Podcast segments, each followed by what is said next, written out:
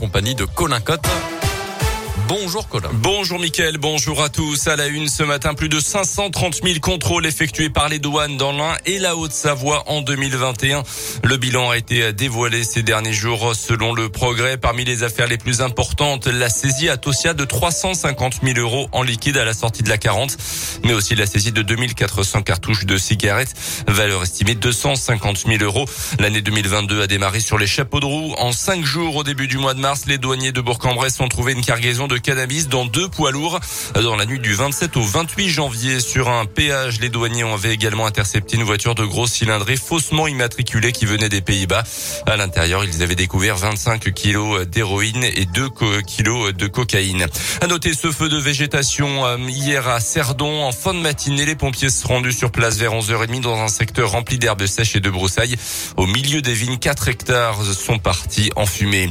C'est un moment aussi attendu que redouté des chefs cuisinier de toute la France. La sélection du guide Michelin 2022 a été dévoilée hier en fin de journée avec de nouvelles étoiles dans la région Auvergne-Rhône-Alpes. On fait le point avec vous, Léa Dupérin. Oui, et tout d'abord une grosse déception pour le restaurant de Paul Bocuse à Collonges, près de Lyon. Le restaurant ne récupère pas sa troisième étoile qu'il avait perdue en 2020, deux ans après la mort du célèbre chef lyonnais. Seuls deux restaurants obtiennent une troisième étoile cette année, Plénitude à Paris et la Villa Madi à Cassis. Au total, 41 restaurants ont reçu une première étoile. Trois d'entre eux se trouvent dans la région Auvergne-Rhône-Alpes, la Maison Bonnet à Grannes dans la Drôme, la Dame de Pique à Megève en Haute-Savoie et enfin les Grandes Alpes à Courchevel en Savoie. Pas d'étoile ou de nouvelles deuxième étoile attribuées dans la région cette année. Six restaurants ont reçu leur deuxième macaron à Paris, mais aussi en Gironde et sur la Côte d'Azur. Ah, merci Léa. Le guide 2022 contient 627 restaurants étoilés, parmi eux plus de 500 en dehors de la région parisienne. À noter que les résultats annuels des IVA, les indicateurs de valeur ajoutée des lycées, seront publiés aujourd'hui dans la lignée des résultats 2020. Les taux de réussite au bac des lycéens, des lycées indinois sont très élevés. 16 établissements ont obtenu plus de 95% de réussite, 89 pour les lycées professionnels. Par contre, le taux de mention au bac chute drastiquement par rapport au pourcentage de diplômés. Dans l'actu également, Total Energy arrêtera d'ici la fin de l'année 2022 de se fournir et d'acheter du gaz et du pétrole en Russie. Annonce hier du groupe français qui était sous le feu des critiques depuis le début de la guerre en Ukraine il y a un mois.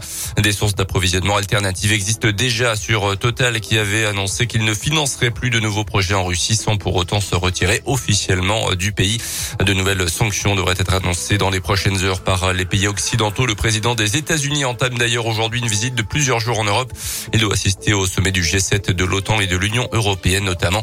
Volodymyr Zelensky, son homologue ukrainien, doit s'exprimer cet après-midi devant le Parlement français. La France a-t-elle levé trop brutalement les restrictions sanitaires dans l'épidémie de Covid? C'est ce qu'estime en tout cas l'Organisation mondiale de la santé devant l'augmentation des cas dans le pays depuis quelques jours. 180 000 nouveaux cas de Covid hier contre 110 000 la semaine dernière. En revanche, le nombre de malades en soins critiques continue de décroître en France.